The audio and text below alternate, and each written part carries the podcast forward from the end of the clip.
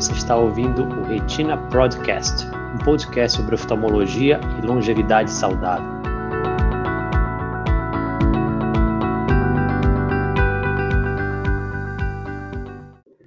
Boa noite a todos, é, bem-vindos aqui mais uma live da nossa jornada aí de 21 dias, chamada Além do Horizonte. A jornada Além do Horizonte tem como objetivo é, levar os pacientes ao longo dessas três semanas uh, a um ponto de mudança. Esse é o nosso grande intuito ao, ao longo dessas três semanas, né? Que a gente possa levar para vocês informações para que a vida de vocês possa ser um pouquinho diferente, principalmente nesse momento que a gente está vivendo, de isolamento social, de quarentena. Então, eu vou me apresentar novamente. Meu nome é Alexandre Rosa, sou médico oftalmologista, uh, sou professor da Universidade Federal do Pará, tenho doutorado em oftalmologia pela Faculdade de Medicina da USP e sou especialista em doenças da retina.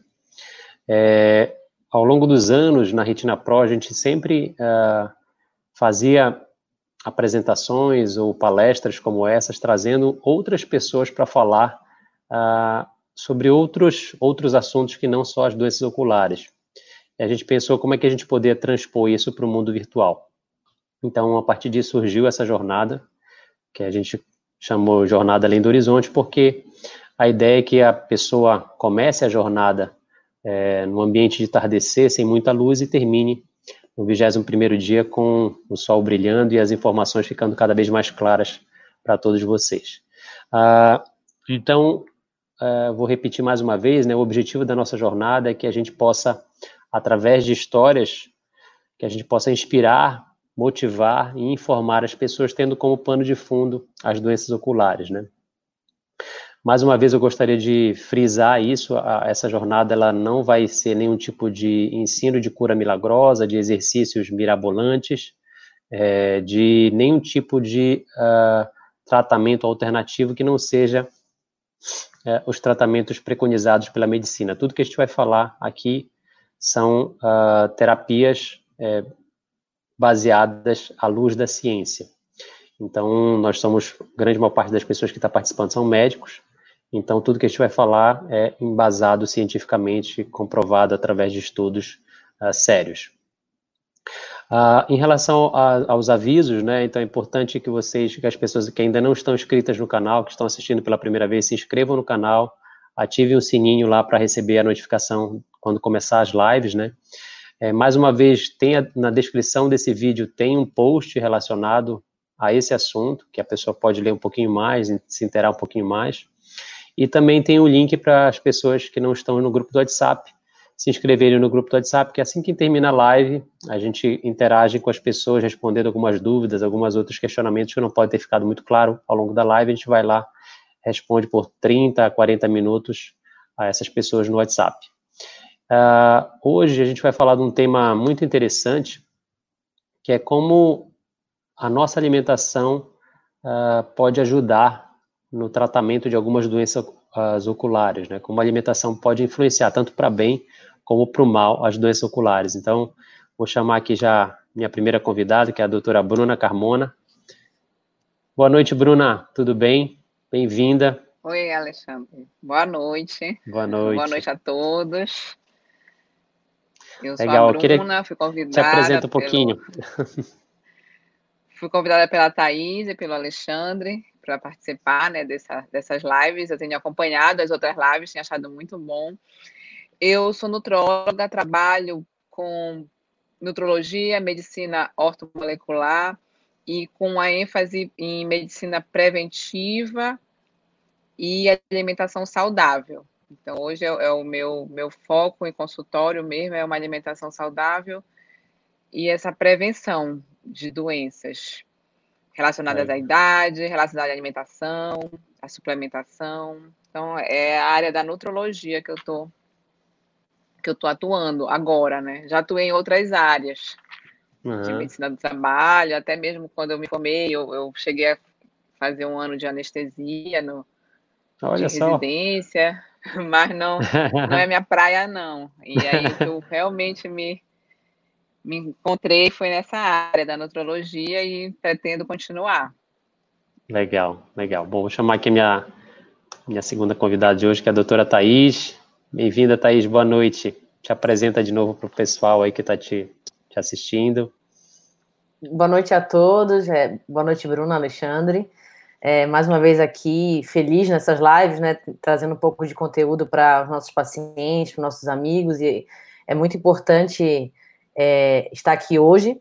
É, vou me apresentar mais uma vez, eu sou a doutora Thais Mendes, médica oftalmologista, retinóloga, é, faço doutorado na Escola Paulista de Medicina e atuo na Retina Pro, e hoje a gente vai falar de um assunto muito importante, que é como a alimentação pode afetar a nossa saúde ocular. Legal, bacana. Então, então vamos lá, meninas, vamos começar. É, e aí, Thaís, eu queria assim, a gente sempre pega o gancho de uma doença ocular para poder contextualizar com, com o convidado, né? E aí hoje a gente vai falar um pouquinho da, da questão do olho seco, do ressecamento que dá no olho, que é uma coisa extremamente comum. E aí eu queria que tu contextualizasse. Talvez muita gente já tenha ouvido falar sobre olho seco, mas o que, que é o olho seco? Então, o olho seco é, na realidade, assim, o que mais confunde o paciente é que quando ele tem o olho seco, ele lacrimeja bastante, né? Então o paciente fala assim: como é que eu tenho olho seco se eu estou lacrimejando? Na realidade, o que acontece? O olho seco ele pode ocorrer pela evaporação excessiva da, da própria lágrima, então inflamações da pálpebra, como doenças da, dessa, dessa parte dos cílios, né? Podem levar a uma evaporação dessa lágrima, e aí o olho fica lacrimejando para tentar lubrificar o que não está lubrificado. Então, esse é o olho seco mais comum que a gente vê no dia a dia, né? Principalmente aqui no clima é, que a gente vive, é muito comum a gente ter essas doenças da pálpebra e dos cílios e os pacientes terem um olho seco do tipo evaporativo, em que a uhum. lágrima não fica, né, na superfície ocular. E o outro tipo de olho seco são os olhos secos que são secundários a doenças, né? Existe a síndrome do olho seco, é, que está associado também à síndrome de Jogren, que é uma doença que é autoimune, né? Então, a, a, o paciente não consegue produzir a quantidade de lágrimas suficientes para lubrificar a superfície dos olhos. Então, o olho seco é tudo aquilo que leva à não lubrificação do olho natural, tanto por uma evaporação quanto por uma falta de lágrima. Falta de produção ou pela, pela má qualidade da lágrima do Isso, paciente, né? Exatamente. Legal. E, e, Bruna, ontem a gente estava conversando com uma pessoa aqui sobre é, a importância da atividade física também para as doenças oculares, e a gente começou a entrar um pouquinho na, na, na área de hoje, que foi a questão da, da, de, de como o, o, intestino, né, como o nosso intestino se comporta como uh, protetor para algumas doenças inflamatórias, né, e a gente entrou naquela história da, do, do, segundo cérebro, né, que, é, que tem uma, uma ideia, né, que o, o, intestino pode ser nosso segundo cérebro, né, e aí eu queria que tu comentasse um pouco sobre isso, né, como é que, como é que vocês da nutrologia enxergam todas essas doenças, né? Como é que, como é que é, por que, primeiro, por que é tão importante a gente se alimentar bem, né?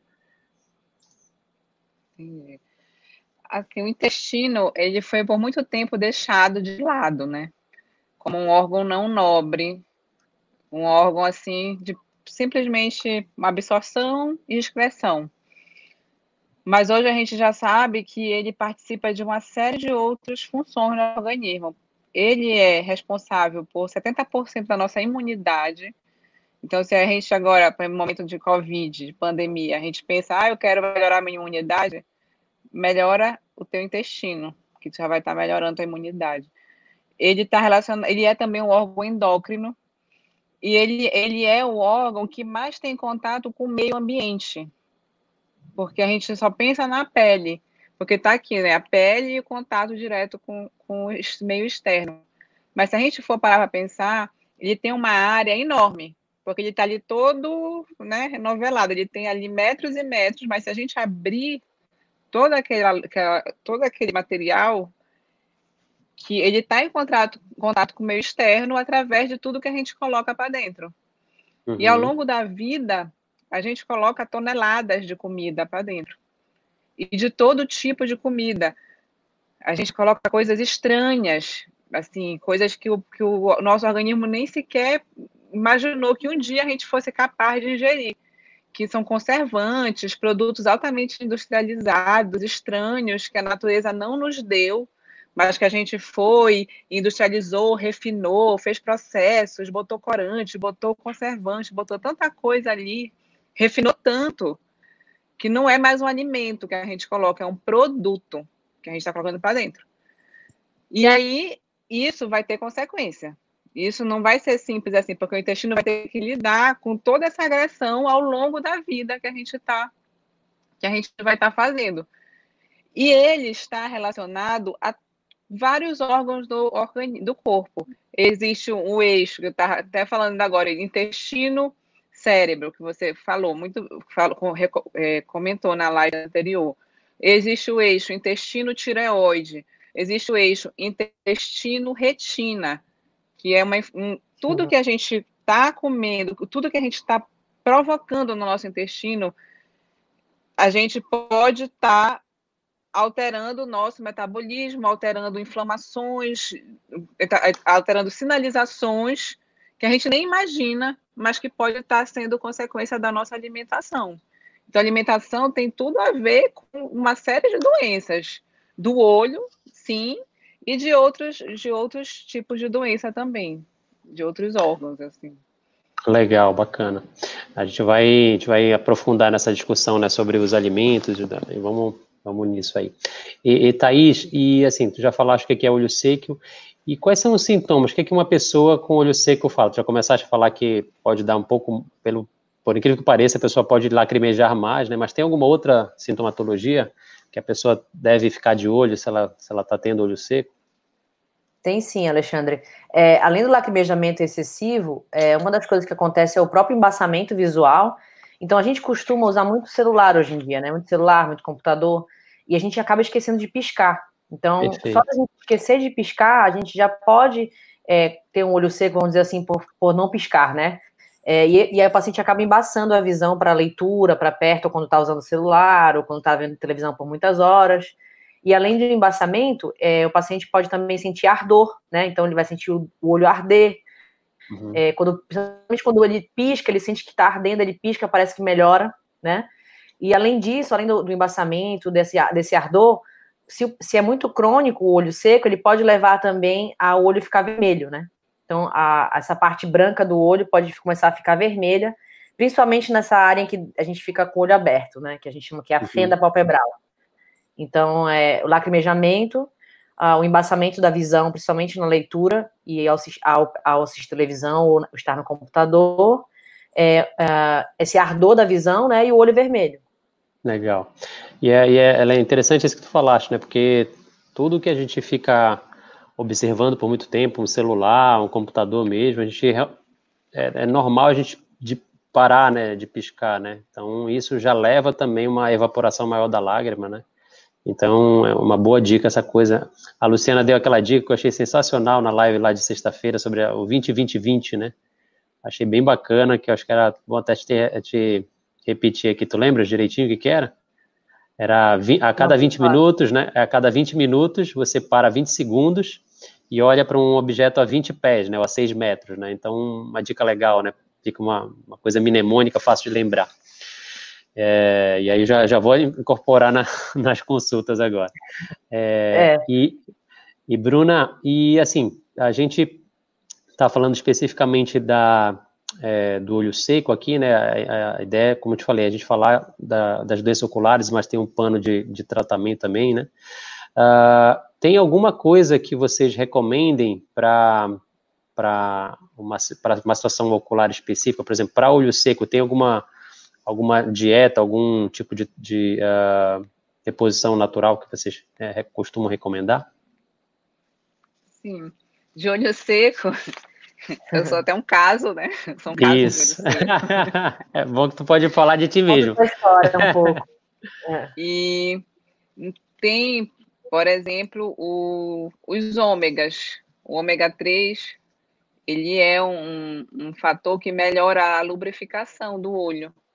Então, uhum. isso, é, isso faz parte dessa abordagem é, nutricional, né, para o uhum. olho seco. Tem um alimento que é bem simples, assim, fácil aqui em Belém, que é a água de coco. A água de coco, ela uhum. também ajuda na lubrificação do olho. Legal. É, é, existe o, o, beber água também, porque às vezes a gente não né? bebe água uhum. suficiente, o que é é básico, fundamental, mas assim, quando eu vejo no consultório, a quantidade de, de, insuficiente que as pessoas tomam de água é incrível. Então, uhum. assim, é uma coisa que é redundante, mas tem que falar, tem que beber Sim. água. E dependendo da causa, realmente, por exemplo, se for uma doença autoimune, como o Jogren, que, que a Thais falou, aí tem já uma outra série de coisas que melhora o sistema de resposta imune, que pode estar melhorando também a, essa a, a, doença de base mesmo, que seria auto, uma doença autoimune. Então, tem muitas Legal. coisas tá. nessa parte é...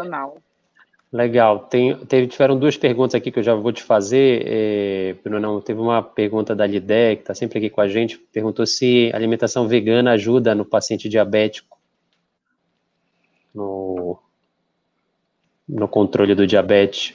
Tá. Olha, no controle do, do diabetes, do açúcar, né, do sangue, uhum. e na prevenção até desse desenvolvimento de diabetes, o que mais vai ajudar é uma abordagem é, baixa em carboidratos refinados, principalmente. O que, que é carboidrato então, refinado? é. tá.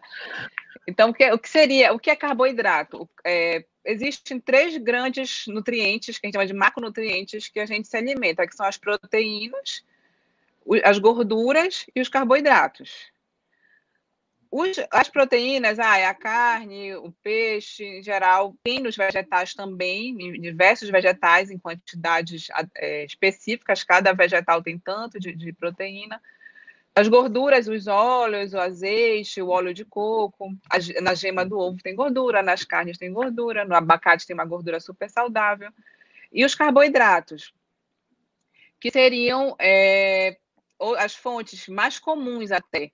As tem muito carboidrato nas frutas, tem carboidrato no trigo, no, no, nas farinhas em geral, nos cereais, nos grãos, ah, arroz, é, macarrão, tudo isso, a base principal, farinha, tapioca, é carboidrato. Agora, o que acontece é que esses carboidratos refinados, o que, que, o que é isso? É quando a gente é, por exemplo, tem a, tapio, a tapioca. Ela já passou por um refinamento, que a macaxeira é uma coisa que a terra te deu pronta e está ali. A tapioca já é uma farinha, já é um produto daquela macaxeira. Então, uhum. a gente, uhum. quando fala de refinamento, tem vários níveis de, de, de, de, de processo. Por exemplo, o trigo. O trigo é aquele pó que vem naquela embalagem ali, branquinho, Aquilo ali é um, um, um produto refinadíssimo, que é quase funciona quase como um açúcar, de tanto que ele ao ser ingerido, vai aumentar o açúcar no sangue. Então, esses, esses, alimentos, quando eles entram, eles vão aumentar o açúcar no sangue. E tem o açúcar próprio, o açúcar de mesa tradicional, que é metade glicose, ele é metade glicose e metade frutose. É a maior fonte de frutose é o, é o açúcar, que também é um refinamento. Então, quando a gente fala produto refinado, é só imaginar o que está num pote, numa embalagem, numa caixa, já passou por algum refinamento. Aí eu uhum. tenho que ver se a base daquilo é carboidrato, que vai ser esse, esses alimentos que vão aumentar muito a glicose no sangue e estão altamente relacionados a, a doenças oculares mesmo, a, a retinopatia Sim. diabética, a, a, a própria até a própria gatarata pode estar tá, tá uhum. relacionado. Uhum. tipo então, de tem muito. Né? É. Então, assim, para o diabetes, a alimentação vegana, que foi, que foi a pergunta, é, se é bom ou não, mesmo que a pessoa opte por uma alimentação vegana, ela vai ter que ir em busca de uma dieta baixa em carboidratos carboidrato. refinados. Ela vai ter que ter esse controle aí, entendeu? Legal. Bacana. E Thaís, então a gente já viu a definição do olho seco, a gente viu quais os sintomas que o paciente tem, né? E como é que a gente faz o diagnóstico, né? Como é que a pessoa que tá, pode estar tá tendo esses sintomas, né? Está tendo ardor nos olhos, está com um pouco mais de lacrimejamento, olho vermelho, né? Um pouquinho de embaçamento. Tem algum exame especial que tem que precisa ser feito, algum exame diferente que a pessoa precisa fazer para ter esse diagnóstico de olho seco?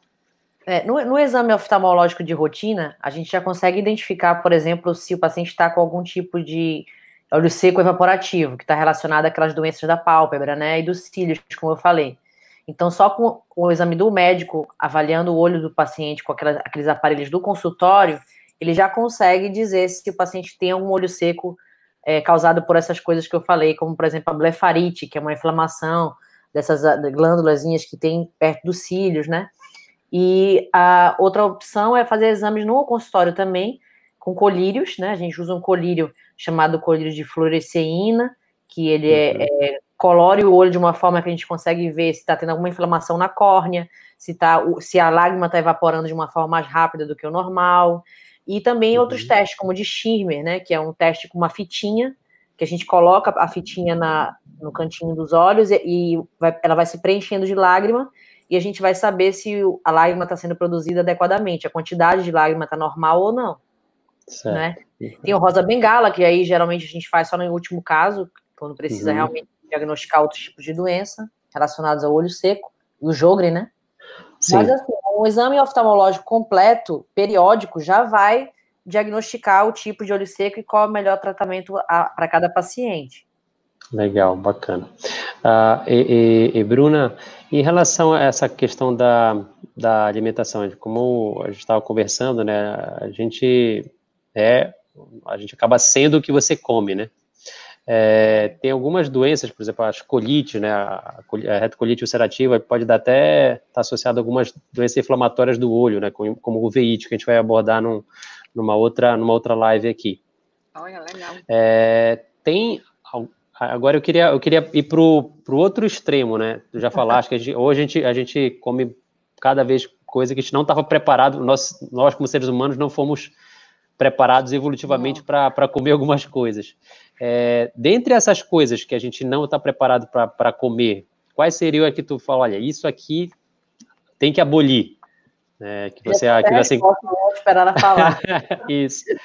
Quais são, quais são o, o, o que, que tu fala? Olha, isso aqui corta, que não faz bem para você, enfim. Vamos, vamos. Aí depois a gente vai, a gente vai a mesma pergunta, o que que faz bem? Tá. Quer falar, Thais? Não, aí já sabe, essa, ela sabe. Ela vibrou agora. Olha, eu, assim, existem três coisas que eu, que eu considero as piores. Né? Porque, claro, que tem a, a individualidade biológica. Então, Sim. tem pessoas que pode ser maravilhoso o ovo para uma pessoa e para outra não sei, a outra pode ter até alergia ao ovo e tudo. Mas, assim, as que eu, três que eu considero pior, pior, seria o trigo, toda e qualquer forma, assim, ah, integral é trigo. É, é trigo, ah, é, é, branco, é adicionado disso, daquilo, é trigo. o açúcar, o açúcar, mesmo que, com, que tenha outro nome, o açúcar, porque o açúcar tem outros nomes. Sim. É, ah, açúcar demerara, é açúcar. Açúcar é açúcar investido. Às vezes a gente pega uma coisa, lê um rótulo, fica até assim, assim surpreso de quantos nomes tem ali. Ah, destrose é açúcar. Açúcar investido é açúcar. Açúcar, vários outros, outros tipos que eles colocam ali é açúcar. E o leite de vaca. Mas de vaca. Né? Então, então, esses então... branquinhos são os piores, esse trio. Sim. Leite, trigo e, e, e, açúcar, eu considero que é o trio mais assim mortal, letal, né? Legal, Legal. que, que inflama. Falar, né? O bolo. É, é. E se a gente for parar para ver, a maioria dos produtos industrializados são a base disso. Tu pega, pega um biscoito, o que é que vai ter nele? Vai ter trigo, vai ter açúcar, vai ter alguma coisa de leite. Tu vai comer um bolo, vai ter isso. Vai comer um pão, que é um produto altamente industrializado, mas que a gente pensa que é natural e que não é. Só porque está ali na mesa todo dia, aquilo não é natural. Aquilo ali tem trigo, tem sal, tem óleo, tem um monte de coisa ali no pão. Então, se a gente for ver, a maioria dos, dos produtos industrializados são a base desses três: trigo, Legal. leite e, e, e açúcar. Infelizmente. Tá. A, a, Wanda, a Wanda fez uma pergunta aqui que eu acho que é legal, né? A gente tem essa, essa ideia, né? Porque o leite faz tanto mal, né? Porque a gente está desde criança, né? Toma leite, faz mingau para criança. Por quê? Por que isso, Bruna? Tem uma Leite de vaca, até que eu estou falando, sim. tá? O leite, sim, sim, o leite materno é o melhor alimento considerado do mundo, melhor, mais completo, tudo é o leite materno. O leite de vaca, ele vai ter, assim, ele vai ser um alimento altamente inflamatório, ele vai prejudicar o inter... essa essa integridade do intestino, que é o que a gente estuda tanto hoje, de ter um intestino íntegro, de ter uma microbiota, que seria a flora intestinal equilibrada, por conta de várias outras doenças que estão sendo é, é, é, elucidadas com, esse, com essa inflamação de baixo grau, com essas agressões, com essas alergias alimentares. Então, o leite, ele é altamente alergênico, ele tem uma proteína que é a caseína, que é de dificílima digestão, porque muitas pessoas pensam, ah, eu tirei a lactose. A lactose uhum. é o açúcar do leite, que algumas pessoas vão ter intolerância, elas não vão conseguir digerir a lactose pela falta da enzima da lactase, que vai aumentando, piorando com a idade, em geral. Então, elas já vão ter ali um desequilíbrio da microbiota por causa daquele excesso de lactose.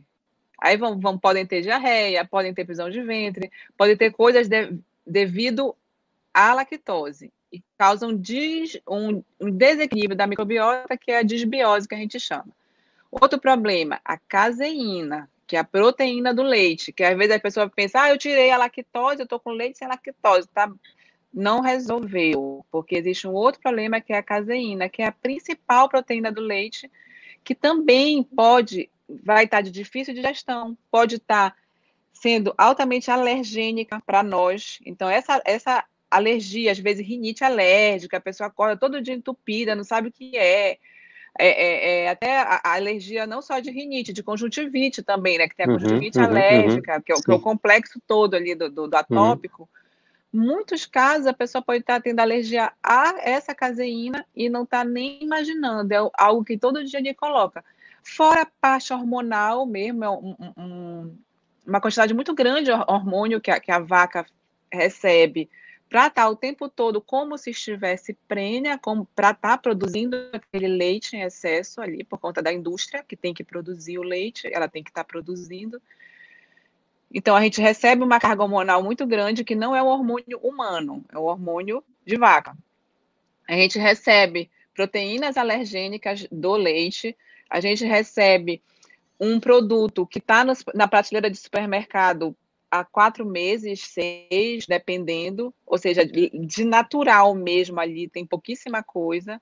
Então, ele passou por um processo de refinamento para ficar ali, recebe uma adição de corante, adição de fosfato, recebe algumas coisas para estar tá ali que vão fazer mal para a nossa microbiota intestinal, para o nosso equilíbrio do intestino. Ele vai também ter micotoxinas, porque existem algumas toxinas é, que são resistentes até o processo de ultrapasteurização, que a gente nunca imagina, ah, vai pasteurizado, ultrapasteurizado, tem micotoxinas que são resistentes até esses processos, que também podem estar danificando o nosso nossa microbiota intestinal. E aí, quando a gente entende que o intestino tem que estar íntegro e equilibrado, a gente começa a entender o porquê que esses produtos podem estar fazendo tão mal para a gente. Assim, é, o leite é um produto altamente industrializado. Se ele vier diretamente da vaca, em 24 horas ele azeda. Mas, mas ele vai continuar tendo o excesso da caseína, do, do, do, dessa proteína que é muito inflamatória, do, da lactose, dos hormônios. E o que a gente consome, que é o que virou aquele pó branco, ou aquele líquido super branco, aquilo ali é, é um produto que, que longe está de, de, de, de ser saudável para nós. Ele Legal. tem um excesso de cálcio. Tem, ele, ah, é cálcio, cálcio. Cálcio tem outros lugares que a gente pode buscar cálcio. Que às vezes a, só, a única justificativa que alguém pode ter ah, é porque eu tenho muito cálcio. Tem outros lugares. E uhum. o excesso de cálcio também nem é bom, que vai prejudicar, vai prejudicar a absorção de ferro, tem que ter um equilíbrio. Pode estar é, em desequilíbrio com outros micronutrientes também. Legal, bacana. Então, leite É. E agora é interessante isso que você falou, né? Essa intolerância ela pode surgir com, pode piorar com o tempo, né? É uma coisa bem, bem interessante isso que você falou, né? Uma coisa é... também, Ali, que eu acho interessante falar, se a Bruna quiser comentar rapidinho, é que tem a diferença também do leite de caixa para o leite em pó, né? Que eu sei que o leite já é ruim. Agora, o que vem naquela caixinha líquido é pior ainda, né? Pelo menos essa é a uhum. ideia que eu tenho. Sim. Isso aí é, é, é a questão do, da, do processamento mesmo do produto. Então, os dois vão, vão não, não vai ser bom, os dois vão ser ruins, porque vão ter passado por um, por um grau de processamento bem bem, bem intenso, né? É. Importante. E, e Thaís, e, e, como é que é assim, uma pessoa que tem olho seco, né? Como é que você aborda no consultório, né? O olho seco mais comum, né? São os olhos secos mais leves, né? Como é que a gente trata esse, esse tipo de paciente? É, quando, quando o olho seco é evaporativo, que é causado por aquelas inflamações que eu falei, né? Blefarite, meibomite, que são essas doenças de pálpebra e cílios, a gente costuma conseguir controlar isso tanto com a higiene dos olhos, né, com produtos específicos para fazer essa higiene dos olhos quando o paciente tomar banho, quando lavar o rosto, ele aproveita e faz essa higiene. E além disso, o controle da, oleosidade da pele. Então, eu, quando eu, eu costumo diagnosticar o olho seco relacionado a essas alterações de pálpebra e cílios, eu costumo falar com o, com o paciente sobre o, a, a, o papel do dermatologista. Porque às vezes, quando você controla a oleosidade da pele que também está relacionado à alimentação, muitas vezes, você uhum. consegue diminuir a quantidade de, de oleosidade ao redor dos olhos e diminuir a, é, a frequência do paciente ter esse olho seco causado por essa evaporação, né? Perfeito. Além disso, você pode usar colírios chamados é, lágrimas artificiais, que são colírios que lubrificam o olho. Então, eles tratam a consequência, né? A lágrima está evaporando, você vai substituir com uma lágrima artificial. Mas você não vai, tá, não vai estar tratando o problema. Uhum. Então, e se o olho seco for relacionado à síndrome de Jogren, alguma doença autoimune, aí é outro tipo de relacionamento também com o reumatologista, que a, o paciente vai ter que estar com uma doença totalmente controlada para que o olho seco seja controlado também. Agora, nos casos mais graves, moderados para graves, a gente pode indicar também o uso de, de complementos, é, como por exemplo, ômega 3, óleo de linhaça, Hoje em dia já tem produtos industrializados em cápsulas que já vem a quantidade é, ideal para uso de óleo seco é, uhum. é, uma, uma, como uma suplementação, né? E além disso, você pode também usar alguns tipos de procedimento nos casos mais graves, como você é, é, ocluir o ponto lacrimal para preservar aquela lágrima que está sendo produzida em pouca quantidade e, em último caso, é tratamentos cirúrgicos, mas é mais para casos muito graves mesmo. Mas, mas é, casos mais graves mesmo, né? E, Bruna, então você já falou aí dos, dos três vilões, né? E quais seriam as três coisas boas que a gente consegue uh, colocar na nossa dieta? E, obviamente, sem ser. Que isso é uma coisa que, às, às vezes, as pessoas têm essa impressão, né? putz, é tanta coisa, mas é uma coisa tão cara, né, de, de fazer, né, tem, é, e às vezes, e às vezes não, a gente tem que são alimentos ricos, importantes e que são bem acessíveis, né. É, fala, dá três dicas aí de coisas que tu olhas, isso não pode faltar na alimentação de ninguém. É, eu gosto de, de alguns alimentos, assim, especiais, sempre levando em consideração tem pessoas que aquilo especificamente não vai ser bom. Tem gente que não pode comer abacaxi, que tem alergia a abacaxi. Mas o abacaxi é ótimo, porque ele tem umas enzimas que ajudam na digestão, mas tem gente que não vai poder. Então, respeitando, claro, a, a individualidade ou a restrição de cada pessoa, posso dizer que o ovo é um, um dos melhores alimentos, mais completos, e, e pensando na saúde ocular, o ovo a gema dele é rica em luteína e zeaxantina, que, que é, deve ser familiar para vocês. Uhum, sim, para degeneração de mácula, né?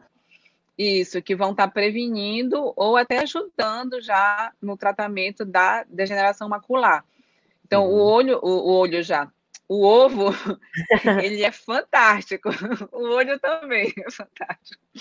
Mas o ovo é um, é um alimento assim que tem muita coisa ali boa, tem uma riqueza de, de vitaminas, de gorduras saudáveis, que a gente pode estar tá aí, é barato, baratíssimo. Uhum. E até a quantidade, às vezes a gente fica, tem aquele medo de comer ovo, não sei o quê. É, é uma coisa que eu sempre falo para meus pacientes, perder esse medo, porque é um alimento completo, que tem proteína saudável, tem gordura saudável e é rico em vitaminas. E pensando no, no, no, na degeneração macular, esse consumo até diário mesmo de ovo, eu recomendaria um consumo diário de ovo para quem pode comer ovo. Um, tem um outro alimento que eu também gosto muito, seria o, o abacate, uhum. que é uma uhum. fruta, ela é, é, gordura saudável, o abacate, ao invés de ficar com medo, ah, porque são gorduras e tal. Não, são gorduras super saudáveis e ele é rico em glutationa. A glutationa, para quem não sabe, ela é um, um nosso antioxidante mais poderoso que o nosso organismo tem, que a gente produz, mas que a gente também tem alguns alimentos, são ricos na glutationa. E um exemplo da, da glutationa que eu posso estar tá, tá dando é um efeito que ela tem na própria prevenção da opacificação do cristalino, na catarata. Porque essa, aquela oxidação que pode estar acontecendo ali, excesso de radicais livres, que pode estar ali fazendo a oxidação da, da, da lente, ela vai estar sendo é, combatendo, né? Não é uma coisa que eu possa dizer, ah, tomou, tra tratou, não é isso, mas que pode de alguma forma estar prevenindo, que é uma outra coisa que acomete muito também a nossa, a nossa população, né? Que é a catarata. Então, o cristalino produz glutationa, tem glutationa no humor vítreo e a gente tem alimento. Então, o abacate eu acho fantástico e o, o ovo também. Quer Agora teve uma. Pe... É, eu queria o terceiro, só para combater os três, os três ruins que tu falaste. Tá, agora, eu falei. A, agora, só, só um instantinho. Tá. Antes disso, perguntar: ovo cozido ou frito? Ah, tá. O, o ovo, tá, cozido ou frito. É, se for frito, aí a gente recomenda que seja ou na água mesmo, para não ter esses óleos vegetais, ou o óleo que é considerado para nós o melhor óleo de todos seria o óleo de coco. Então, o óleo de coco, ele é sim um óleo saudável, que melhora perfil de triglicerídeos, de colesterol. Então, ou usa um óleo de coco para fritar, ou fritar na água, ou faz o ovo cozido mesmo, que aí não tem, não tem problema de óleo, de nada. Usa o ovo tá. cozido. Eu sou a rainha do eu sou a rainha do ovo cozido aqui em casa. Sim, eu a terceira de ovo. Terceira dica aí, vai, Bruna. Terceiro tá, alimento. Então, um, um terceiro alimento poderia ser para quem puder também é, água de coco, falei ainda agora, uma coisa legal até uhum. por questão do, da lubrificação. Tem os, os vegetais verdes escuros, então, assim, veja, comida, assim, essa questão de, ah, um alimento vegetal verde escuro, que, essas verduras que tem, por, por exemplo, o couve, espinafre, a rúcula, né? espinafre, o brócolis, eles são ricos, assim, em várias, em várias coisas, em várias vitaminas que a gente imagina. Então, é bem, para quem puder também, o vegetal verde escuro Aí já inclui, já inclui um monte, né? Aí já, é. já entra um monte de, de coisa. Legal. O que, a, terra nos dá, assim, verduras e legumes que a terra está dando para nós, é, é, é, é, de Deus, assim. É, Deus está nos dando, é a terra que está te dando. É diferente do que está embalado. que está processado ali, né? Verdade. É. Bom, Meninas, é, a gente está chegando no final, aí estamos chegando aos 40 minutos aí do segundo tempo. Quando a live é muito boa, é assim, passa num passou, piscar de é, olhos. Passou rápido. Thaís, é, vamos lá. As tuas recomendações finais, tuas dicas finais aí em relação ao olho seco, que a pessoa uh, queria deixar de mensagem relacionado a, a esse problema do olho seco. É, eu acho que a mensagem para quem está assistindo a live é se sentir embaçamento da visão, lacrimejamento excessivo, olho arder, coçar, ou mesmo ficar vermelho frequentemente, é importante é, fazer uma avaliação com o oftalmologista, porque muitas vezes o tratamento é super simples e fácil de fazer e, e muda a qualidade de vida da pessoa. Né? Às vezes a pessoa passa dias e dias com o olho vermelho e coçando, ardendo, e às vezes pode ser tratado de uma forma super simples, com higiene ocular ou com colírio mesmo, coisas bem simples. E prestar bem atenção na alimentação, que a alimentação ela é importante para a saúde ocular, como a Bruna já falou, não só para a lubrificação dos olhos, como também na prevenção de catarata e de doença da mácula, que dentro dos nossos olhos a gente tem essa, essa região central da retina muito importante para a visão, que é a mácula, e que ela precisa desses nutrientes, principalmente vindo é, dessa dieta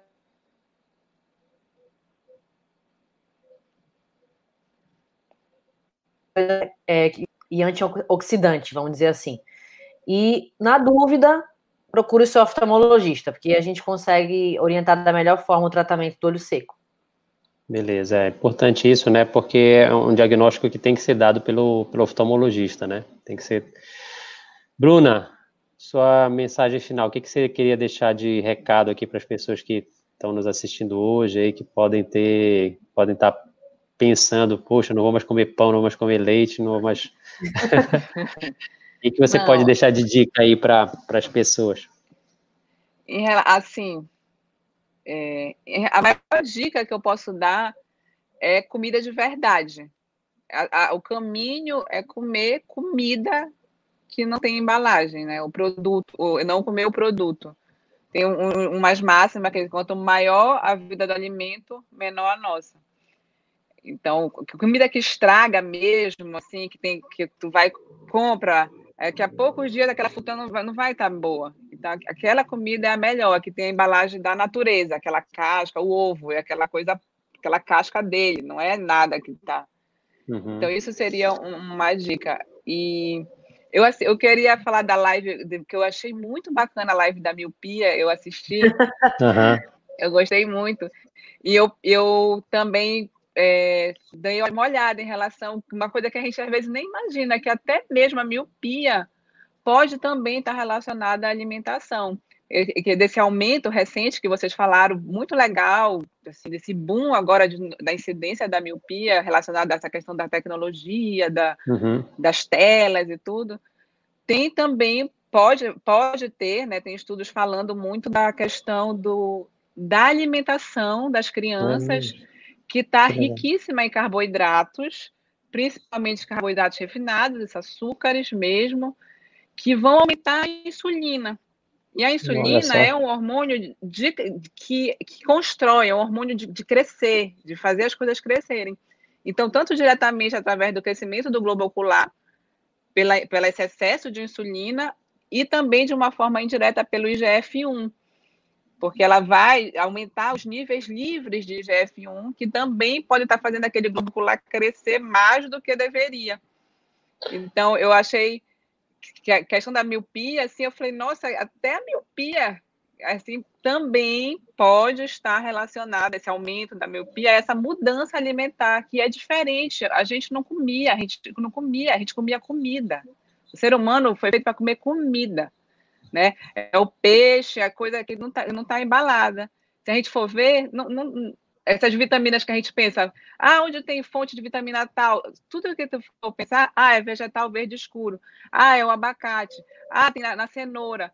Nenhuma disso a gente pensa, ah, tem no, no pão isso, ah, tem, tem no biscoito tal. Não, as vitaminas, os nutrientes de verdade estão na comida de verdade.